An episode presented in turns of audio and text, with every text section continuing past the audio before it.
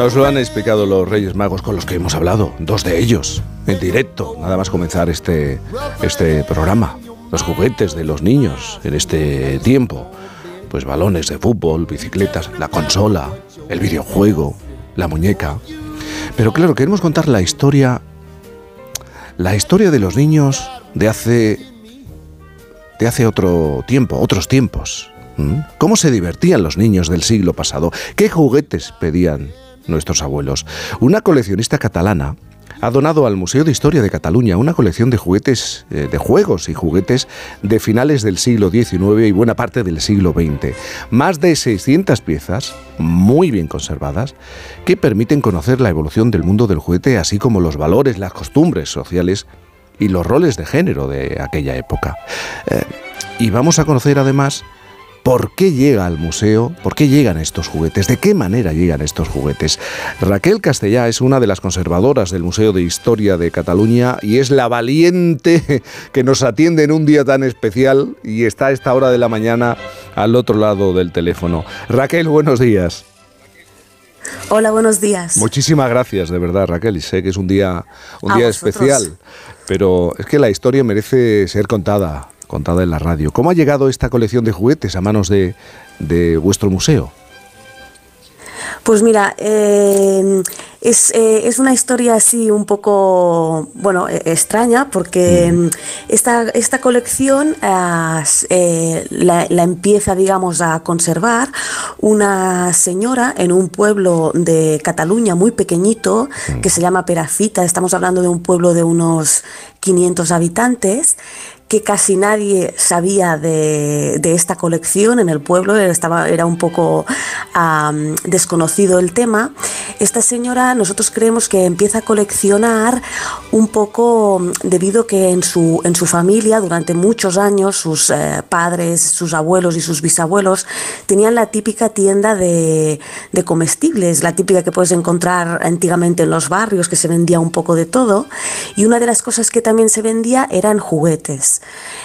Eh, entonces parece ser que ella a los que no vendía, pues los empezaba, los empezó a, a guardar.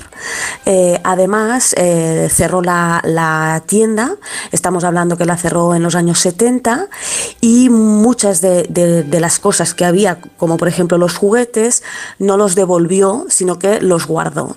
Entonces, esta mujer, justo antes de fallecer, em, expresó, digamos, a sus, a sus familiares eh, lejanos, porque no tenía familiares directos, la intención de que esta colección que había ido guardando podría mm, estar en algún museo. Y a partir de aquí es cuando se ponen en contacto con nosotros y llega esta colección.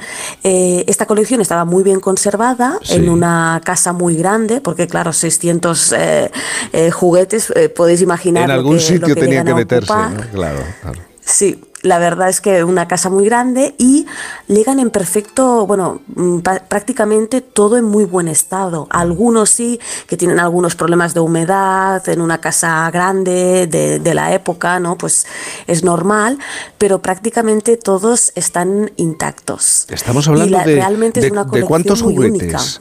¿De cuántos juguetes? Mira, estamos hablando de 600.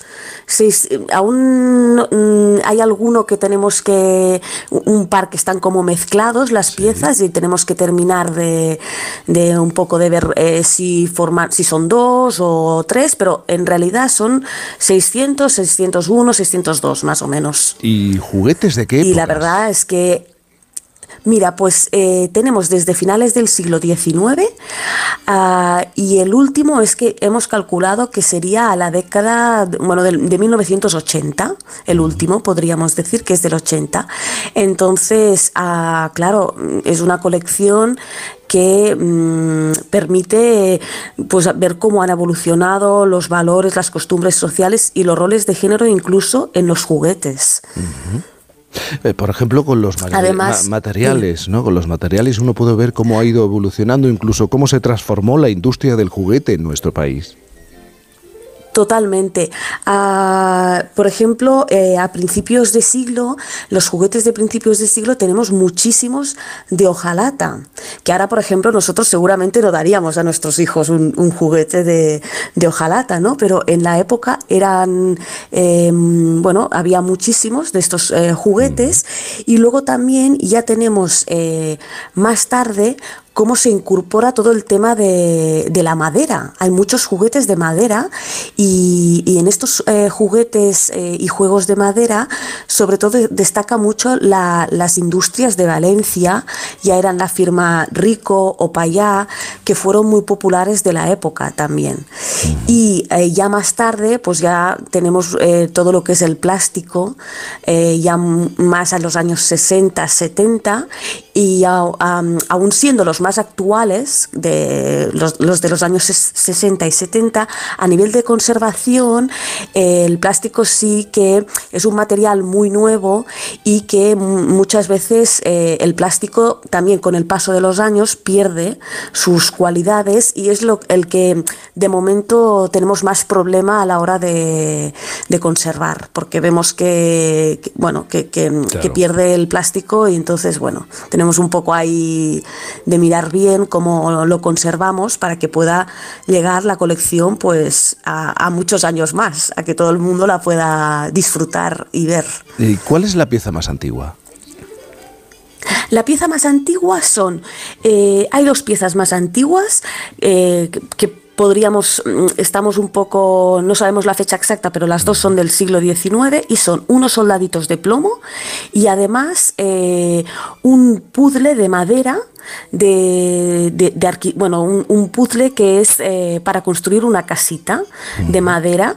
Eh, entonces estas dos son las dos piezas más antiguas y lo que hemos hecho es que estas que están identificadas como las más antiguas ya las hemos incorporado a la exposición permanente del museo porque normalmente las exposiciones permanentes eh, siempre el tema de los de la infancia es difícil que se vea representada en la exposición.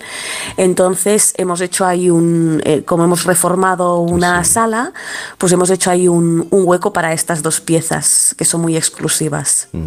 Eh, dices que, ver las piezas es impresionante y, sería muy difícil destacar una, dos, eh, tres, pero a mí me gustaría que me hablaras de, del puzzle. Hay un puzzle que resulta ser muy interesante, ¿no? Ah, bueno, hay sí que hay distintos, mm, distintos puzzles que realmente son ah, muy interesantes, ¿vale? Em, hay uno que está dentro de una caja y, y, tiene cuatro puzzles a la vez, ¿no? Sí, este es interesante porque es un puzzle que mm, cada uno de los puzzles explica un fragmento de la Biblia. Entonces, eh, haces el puzzle, pero tú cuando lo tienes construido te viene eh, el, digamos, el pasaje de la Biblia donde te explica la historia, ¿no? En, en este sentido. Entonces, es un juguete, pero además tiende a ser un juguete educativo, que, también es interesante porque dentro de la colección hay varios de estos juguetes educativos y este mm, nos llama mucho la atención, sobre todo por, por la, forma en que está, haciendo el, eh, que está hecha el puzzle, porque no es un puzzle como ahora, por ejemplo, podemos hacer, sino que incluso la, forma, digamos, de las piezas es muy curiosa y también es muy curioso el, cómo explica cada pasaje de la Biblia a, para para, niños. Eh, de momento en el museo eh, estáis todavía catalogando las piezas y buscando información, pero vuestra intención es incorporar el testimonio de personas mayores que han podido jugar con algunos de estos juguetes. Sí, efectivamente, como hay muchas, estamos aún, eh, como bien dices, aún, digamos, eh, catalogando, pero sí que nos interesaría mucho poder incorporar testimonios, porque mm, los testimonios que nos hablan de estos juguetes o que nos pueden hablar de estos juguetes eh, un poco nada tienen que ver con los, niños de ahora. Los niños de mm. ahora, la mayoría eh, tienen muchos juguetes, pero en la época el, que, el, niño que podía tener un juguete de estos era el juguete. Muchas veces incluso, eh, fabricado incluso por, por, de manera muy artesanal por sus propios familiares. Tenemos algunas piezas de estas eh, que son fabricadas a mano, eh, copiando a lo mejor algún, algún otro juguete que estaba en el mercado, pero que a lo mejor la familia no podía acceder. Entonces eh, los propios lo hacían a mano, digamos.